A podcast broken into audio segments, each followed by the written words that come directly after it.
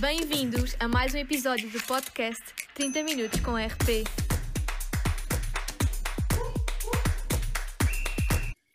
Olá, sintam-se bem-vindos a mais uma conversa deste podcast 30 Minutos com RP. Nesta segunda temporada do podcast tivemos uma convidada, a Clara Ferreira, que referiu que, enquanto o ser humano preferia guerras a conversas, está tudo errado. E é precisamente sobre a guerra que atualmente se vive na Ucrânia que iremos refletir neste episódio, pois não queremos deixar de expressar a nossa contestação e horror com esta situa situação dramática. Tal como sabemos, na comunicação e em tudo na vida, o contexto assume um papel demasiado importante, sendo que, é precisamente este contexto que temos observado e vivido nas últimas semanas, ou seja, a tensão entre a Rússia e a Ucrânia, não pode passar sem que lhe seja dado um palco para reflexão. E porque neste podcast privilegiamos as conversas e a partilha de conhecimentos, não podíamos de todo deixar passar em branco aquilo que se está a passar na Europa e que tem influência no mundo. Portanto, de modo a que possamos perceber um pouco melhor aquilo que efetivamente está a ocorrer com a invasão da Ucrânia pela Rússia e de que forma a comunicação e a diplomacia pública são benéficas e fulcrais, no episódio de hoje, eu, Leonor de Rinca, e eu, Teresa Filipe, conversamos com João Tiago Proença. O João foi professor de duas disciplinas opcionais do curso de Relações Públicas e Comunicação Empresarial na ESCS, mais concretamente Relações Públicas e Cidadania e Comunicação Política no contexto das RP. Foi também professor de Ética no mestrado de Gestão Estratégica das Relações Públicas e é tradutor um, oficial no Parlamento Europeu, sendo que foi também uh, tradutor da obra literária de Habermas, que quem não sabe, dedicou a sua vida ao estudo da democracia através das suas teorias do agir comunicativo, da política deliberativa e também da esfera pública. E dado todo este percurso profissional, parece-nos ser a pessoa indicada para o episódio de hoje. Obrigada, professor João, por aceitar partilhar os seus insights com os nossos ouvintes sobre um tema tão atual, mas também tão chocante.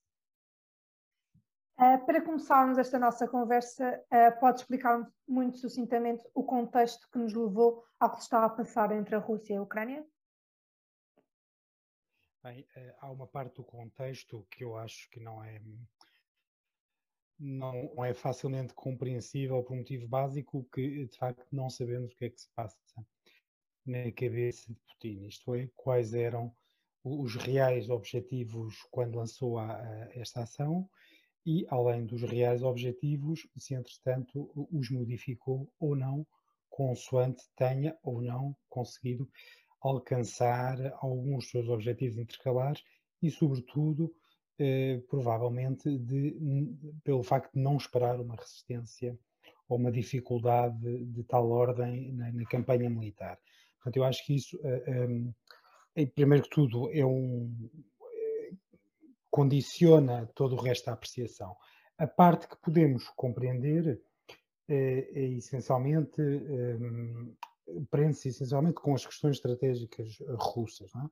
ou seja, a, Rússia é um Estado é, impossível de defender, ou quase impossível de defender, e, portanto, a sua estratégia é, implica normalmente, a sua estratégia de, de defesa implica normalmente a criação de Estados tampões os chamados Estados tampões. Nesse sentido, a, a, Ucrânia e a adesão da Ucrânia à NATO, visto que a, a expressão mesmo da expansão da NATO, etc., etc., às vezes leva a que as pessoas não compreendam bem que a, NATO não se expanda. Os, povos, os países, os Estados é que pedem eh, eh, ou que fazem pedidos de adesão à NATO. É? A NATO não se expande.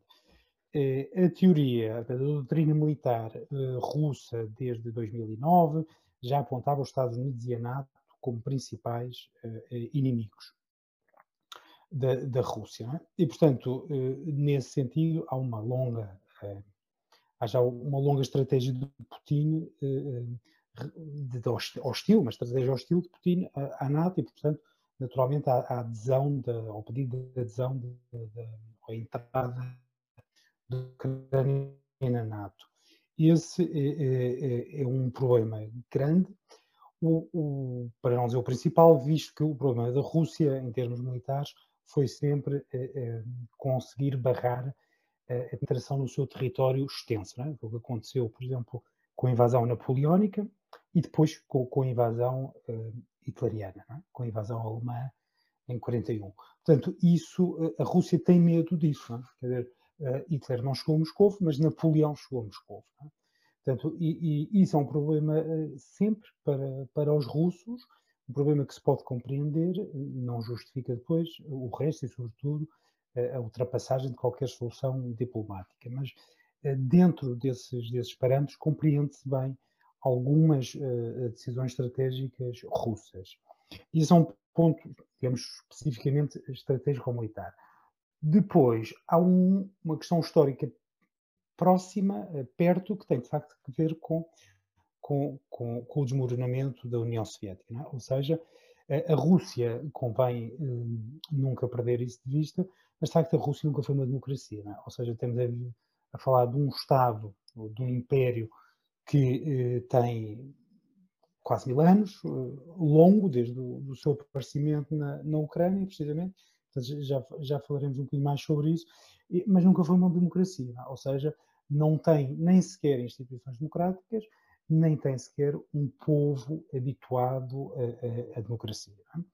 E Putin, depois, quando chega ao poder, depois de uma década, enfim, complicada, o Yeltsin, toda aquela confusão, eh, quando chega ao poder, eh, provavelmente teria já alguma coisa ou teria uma certa direção estratégica pensada. Bom, é difícil de, de, de saber. E eu acho que isto são, essencialmente, as grandes, as, as, grandes condicionantes, ou aquilo que levou a esta situação. Poderia só acrescentar, mas é difícil de saber, não sei, aliás, se consegue determinar exatamente se, pode dizer, a conversão de Putin ao cristianismo ortodoxo um, terá alguma, terá tido alguma influência uh, nesse ponto de vista, especialmente na, na, do ponto de vista da teoria da, da, ideologia da terceira russa e do messianismo eslavo. Uh, não consigo saber, não tenho, quer dizer, não há uma ligação direta entre ah, talvez algumas das direções estratégicas de Putin e essa conversão, mas poderá ser um fator a ter em conta. E agora que o contexto já está explicado, e antes de avançarmos para a próxima questão, seria importante definir em breves palavras e com um tom académico, se possível, o que é que significa a diplomacia pública? Bom, a diplomacia pública eh, normalmente tem os, os dois sentidos, é? ou seja, tem o sentido de atuar noutro país é? e de atuar no próprio, normalmente para justificar algum tipo de relações com, com, com, com o outro país. É? Basicamente, ou temos que dizer, sucintamente, acho que é isso. É, a diplomacia pública é, é particularmente importante. É, neste caso de, de, de, uma guerra híbrida, é, claramente é, foi muito importante penso até que, que do ponto de vista militar, eh, bem, não, não vou dizer bem militar, de estratégia militar, mas, por exemplo, acho que o próprio Zelensky, atualmente, eh, não, quer dizer, não posso obviamente dizer, qualificar aquilo como diplomacia pública, mas a influência que consegue, eh, no, no, consegue em todo o mundo livre, ou, ou, em todo o mundo anti, neste, neste caso, contra a, a, a guerra, contra a invasão, neste caso da Ucrânia, acho que é, é um caso brilhante de, de comunicação. Uh, do ponto de vista estrito conceptual, a diplomacia pública tem enormes vantagens. Há quem denuncie a diplomacia pública como mera propaganda. Certamente que é propaganda, mas uh, quando se diz que uma coisa é propaganda, não se está a resolver nada, está-se a batizar um problema. E a, a melhor diplomacia pública não é, uh, não é de facto aquela que é apresentada como atividades de propaganda. Não, é? dizer, não vale a pena pensarmos que se faz uma diplomacia pública conceptualmente, por exemplo, no caso da, da, da antiga União Soviética, uh, os melhores meios de diplomacia pública era pura e simplesmente mandar pessoas com calças de ganga. Quer dizer, o mero consumo, porque toca diretamente na vida das pessoas, é, foi sempre a melhor diplomacia pública. Quer dizer, o estrangeiro chegava à União Soviética de calças de ganga e, e era um rei, era outra coisa, não é? é contra esse tipo de coisa, ou seja, a comunicação é apenas um elemento da realidade e, portanto, se a comunicação choca com outros elementos da realidade, temos de ver quais é que têm mais peso e não, normalmente não são os comunicativos por si. É? Portanto, nesse sentido, a comunicação pública, perdão, a diplomacia pública, a diplomacia pública pode, pode não, é, é, até mais eficaz quando não é direcionada especificamente como diplomacia pública. Por exemplo, bolsas de estudo eh, para aprender a língua, o simples contacto com outro país torna as coisas todas. Eh, é a melhor diplomacia pública que, que se pode fazer eh, em, em nações adversas. Uh, o que é que considera que falta percorrer para se conseguir cumprir com o propósito da comunicação tal como ela foi instituída? Aquela que primazia o diálogo, a negociação, o entendimento? Bom, uh, uh, não falta, não é? Quer dizer, a, a comunicação, a comunicação mesmo orientada para, para o entendimento e para o diálogo e, e preferencialmente para uma compreensão pacífica ou pelo menos amistosa, não é uma coisa que possa ser dissociada do seu falhanço. É? Ou seja, quando se diz que, eh, eh, segundo reza a velha expressão, a, violência é a última ratio, isso quer dizer precisamente isto. Ou seja, nem todos os conflitos podem ter, por princípio, um, um, uma solução pacífica. É? Ou seja, a violência é o próprio horizonte de resolução de um conflito quando falham todos os outros. Simplesmente os conflitos têm que ser resolvidos. É? Ou seja, a situação de conflito não se pode, em alguns casos, outros poderá mais ou menos prolongar-se, eh, eh, prolongar-se indefinidamente. É? Por exemplo, entre o, o, conflito entre o mundo livre, ou o mundo ocidental, e o sistema soviético, foi um conflito que foi adiado permanentemente como tal, como conflito militar e de violência, pelo menos diretamente. Poderíamos pensar que houve guerras, as chamadas guerras uh, by proxy, eh, pronto, a Guerra Fria, no fundo, também foi isso mesmo, ou seja, na impossibilidade, aí a questão nuclear, obviamente, o seu peso, na impossibilidade de fazer um conflito militar nuclear, dadas as suas, as suas consequências, eh, optou-se ou, ou, ou, levou a que houvesse a existência de conflitos eh, eh, circunscritos, chamada Guerra Fria, não uma guerra quente, uma guerra fria, eh, a própria Guerra Fria é? tinha esse tipo de conflitos eh, eh, circunscritos, by proxy, ou seja, em que as grandes potências lutavam apoiando pequenas potências. É? Ou seja, por trás de, de, de, pequeno, de, conflitos de pequena, às vezes média dimensão, estava, estavam as grandes potências a fornecer conselheiros militares, técnicos militares, equipamento ou, por simplesmente, dinheiro. É? Um, isto para dizer o quê? Isto só para dizer que uh, uh, uh, o horizonte da violência existe sempre, não, é? não, não pode ser dissociado do, do, da comunicação humana. Agora, no meio das guerras, uma coisa se mantém sempre, é? é? o grande esforço, que é precisamente os canais diplomáticos, ou seja, a, a guerra, mal de nós se lá chegássemos, mas não anula a diplomacia. Tanto que, se houver necessidade de parar a maneira de parar a guerra, eh, eh, ela é por negociação. Portanto, há um canal aberto permanentemente. Obviamente que eh, as partes exploram ou aproveitam-se desse canal, estando em melhor ou menor posição, por exemplo, no terreno, tendo mais ganhos militares ou menos ganhos militares, etc. Isso percebe-se é, facilmente que, que, tem de ser assim e porque é que tem de ser assim. Ou seja, uma pessoa negocia em posição mais forte, portanto, isto mostra já que a negociação não é uma negociação em condições de igualdade, não é? O Zelensky não vai negociar em condições de igualdade com o Putin, não é? Conhece a célebre, a célebre discussão, salvo em 1935, quando um, o núncio ou, ou um, um, diplomata, agora não consigo dizer bem exatamente o nome, mas falou com Stalin e disse que o Papa desaprovava, o Papa não concordava com não sei o quê, agora não tenho aqui, eh, não consigo dizer os pormenores todos da, da, história. E o, o Stalin perguntou, mas quantas divisões é que o Papa tem? Ou seja, qual é a posição negocial dele? Quais são os instrumentos de força que ele tem? Porque só se negocia, ou negocia-se sempre com um determinado uh, equilíbrio ou desequilíbrio, ou seja, com uma determinada configuração uh, de forças. Isso por si não é, não é um hobby sem negociação.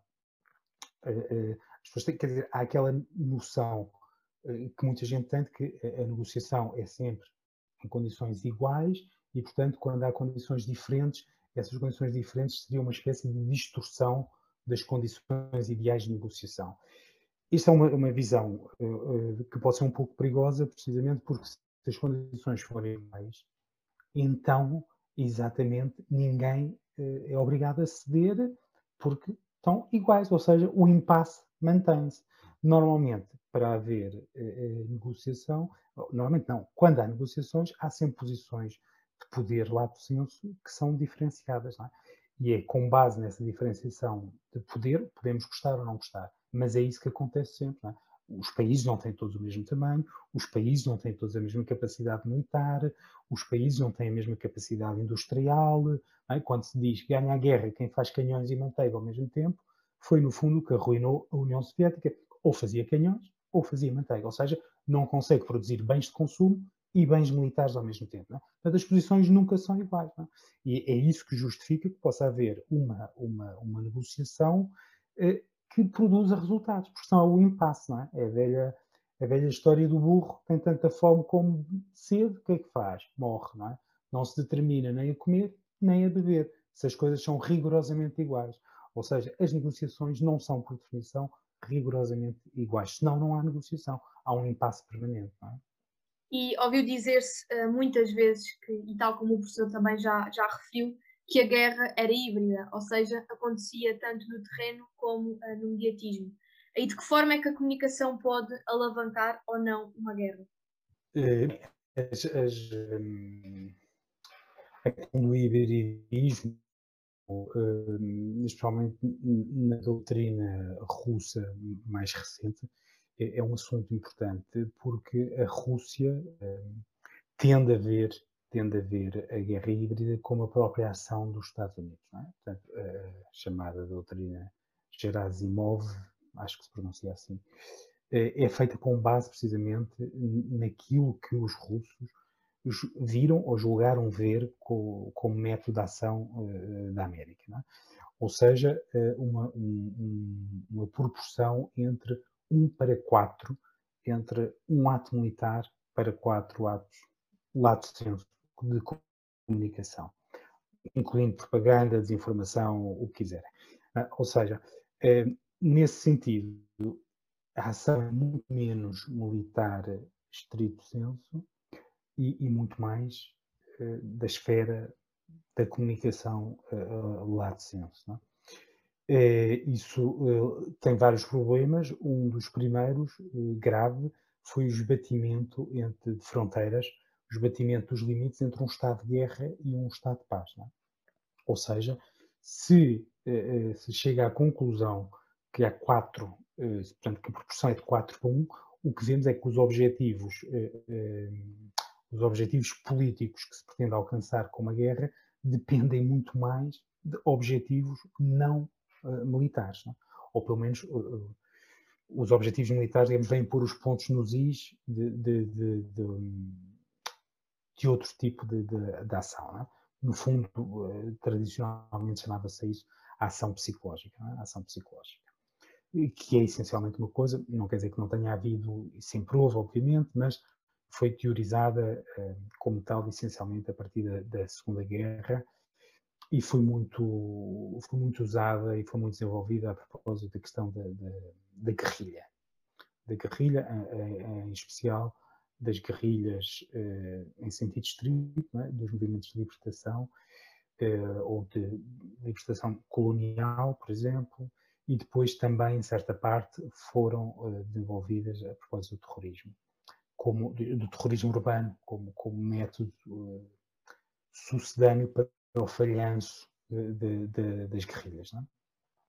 uh, o conceito de legitimidade política é também ele muito importante e deve ser tido em consideração quando se analisa a questão social e a representatividade dos atores político-sociais no seio de um espaço público livre. E face a isso, até onde podem ir os limites comunicacionais para que esta legitimidade seja cumprida, ou de que modo é que a comunicação consegue efetivamente instalar barreiras para que esta legitimidade não seja excessiva? Bem, as legitimidades podem variar, não é? Nós estamos habituados, vivemos no Ocidente e temos uma legitimidade democrática, não é? Está na Constituição, o povo é soberano, não é? Portanto, vivemos numa legitimidade uh, democrática. A Rússia não vive numa legitimidade democrática. Quer dizer, é evidente que houve, houve eleições, mas as eleições por si só não chegam para, para fazer um, um, um país democrático. É? Ou seja, essa é uma condição indispensável, mas necessária, mas não são uma condição suficiente. No caso da Rússia, penso que dificilmente podemos dizer que, que se trata de uma democracia plena no nosso sentido. Portanto, a legitimidade russa é, é outra. Eh, e essa legitimidade depende eh, do estado da opinião, certamente, e provavelmente, não tenho dados sobre isso, a opinião estará eh, razoavelmente dividida, é? ou seja, haverá muitos russos a favor da guerra, até porque a Ucrânia tem um, um a Ucrânia, no fundo, é, é, a mãe russa, não é? Ou seja, a Rússia começou na Ucrânia, portanto, eh, há, há ali um lastro histórico. É verdade que a Ucrânia, entretanto, já foi reconhecida como país independente, depois deixou de ser, foi invadida pela Polónia. Bem, a confusão é, é muita, não é? Mas, de facto, o nascimento da Rússia dá-se na Ucrânia. E, portanto, isso tem um peso histórico enorme para, para, para os russos. É?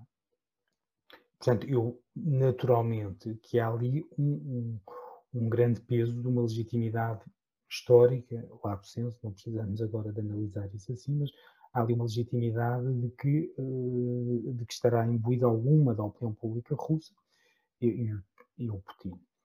Claro que haverá outra parte, isso aliás já se viu nos protestos russos, de pessoas que, uh, de uma parte da opinião pública que obviamente não estará ao lado de Putin não apoia aquele tipo de políticas, eh, eh, já vi aquele tipo de, pelo menos invasão, é? Ou seja, há aqui uma coisa que é, que é fundamental, que é eh, as, o problema da guerra é essencialmente um problema hoje.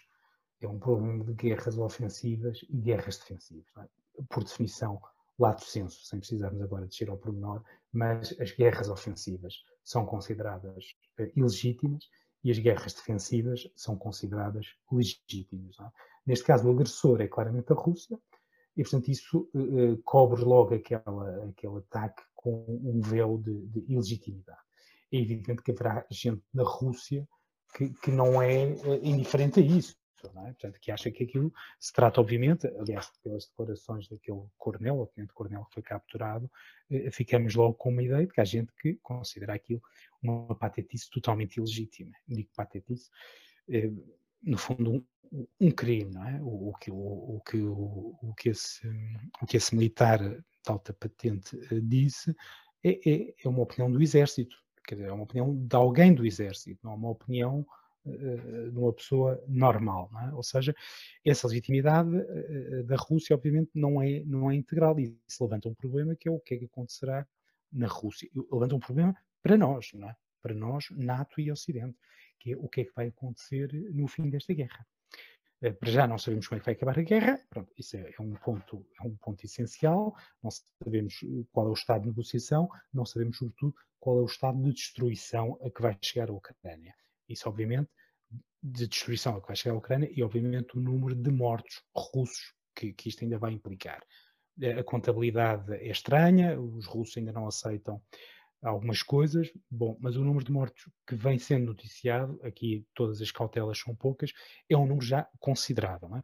Multiplicando por 4, vemos já o número de famílias uh, afetadas nucleares. Portanto, uh, uh, quanto mais isto durar, pior para a legitimidade russa. Não sabemos, julgo eu, não sabemos exatamente o que é que se passou no campo militar com as famosas colunas paradas, etc, etc, se é falta de gasolina, se não é. Não sabemos, e há pessoas que levantam esta questão uh, uh, com alguma insistência, não sabemos qual é o estado efetivamente o estado de, de operacionalidade, por exemplo, das armas nucleares. Putin já ameaçou, uh, está na estratégia de segurança russa, é? que as armas nucleares são utilizáveis, legitimamente utilizáveis, como último recurso. Isso é, uma, é, um ponto assente da estratégia russa, público, não, não é preciso saber nada, está aí publicado. Foi dito e redito várias vezes e há documentos, os documentos estão escritos, são acessíveis para qualquer pessoa. É? Portanto, aí há um problema, que é qual é o Estado, que algumas pessoas repararam também já, que é quem é que vem ameaçar. Quem é forte não precisa de ameaçar. Portanto, estarão as armas em condições? É uma questão. O resto das armas estão em condições.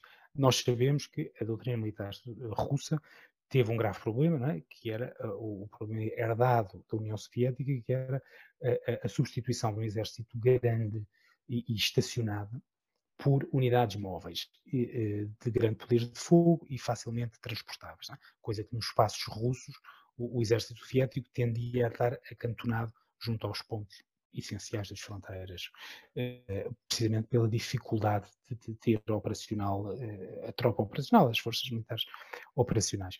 Ora, essa, essa mudança eh, foi bem conseguida pelo Putin, agora menos, porque com a alteração do preço do petróleo, a, Rússia passou a dispor de menos dinheiro e o armamento, como se sabe, é, é muito caro. E, portanto, isso levanta vai tudo levantar um problema, porque à medida que as pessoas tenham menos dinheiro também, ou que se gaste mais, tudo isso afeta a, a, a, legitimidade interna. De qualquer das maneiras, independentemente de como isto vai acabar, há de haver um problema grave na Rússia. É duvidoso que o Putin se aguente depois desta guerra, é? porque eh, mesmo que, com, imaginemos, conquistam a Ucrânia e anexam a Ucrânia, não é nada de extraordinário, aliás, acho que é o, com o que temos visto é o mais certo, que é haver uma guerra de guerrilha ou haver uma resistência permanente uh, por parte de, de, da Ucrânia e dos ucranianos. Não é? Portanto, uh, não vou dizer que é o segundo Afeganistão, não sabemos se vai ser assim, mas, mas, é um caso, mas é um caso muito grave que provavelmente vai sapar, uh, vai minar a legitimidade interna do Putin. Ele provavelmente acaba aqui com esta guerra mais, mais dia menos dia. Mas isso não sabemos e é um problema. É um problema que mais não seja pelo próprio arsenal nuclear da Rússia. É um problema que nós vamos ter, não, não é só a Ucrânia. E para terminarmos a nossa conversa, que dicas é que quer deixar a quem nos ouve para que possamos, antes de agir, refletir mais e optar pela conversa e pelo diálogo? Dicas não, é só a dica da semana. Eh, dicas, eh, de facto, não tenho. Eh, o problema é o, o, o, diálogo, a conversa, enfim, a atividade civilizada de troca de argumentos implica, obviamente, a crença das duas partes nesse tipo de atividades. O, que, o que vemos aqui é claramente uma descrença nesse tipo de atividades. Não? É?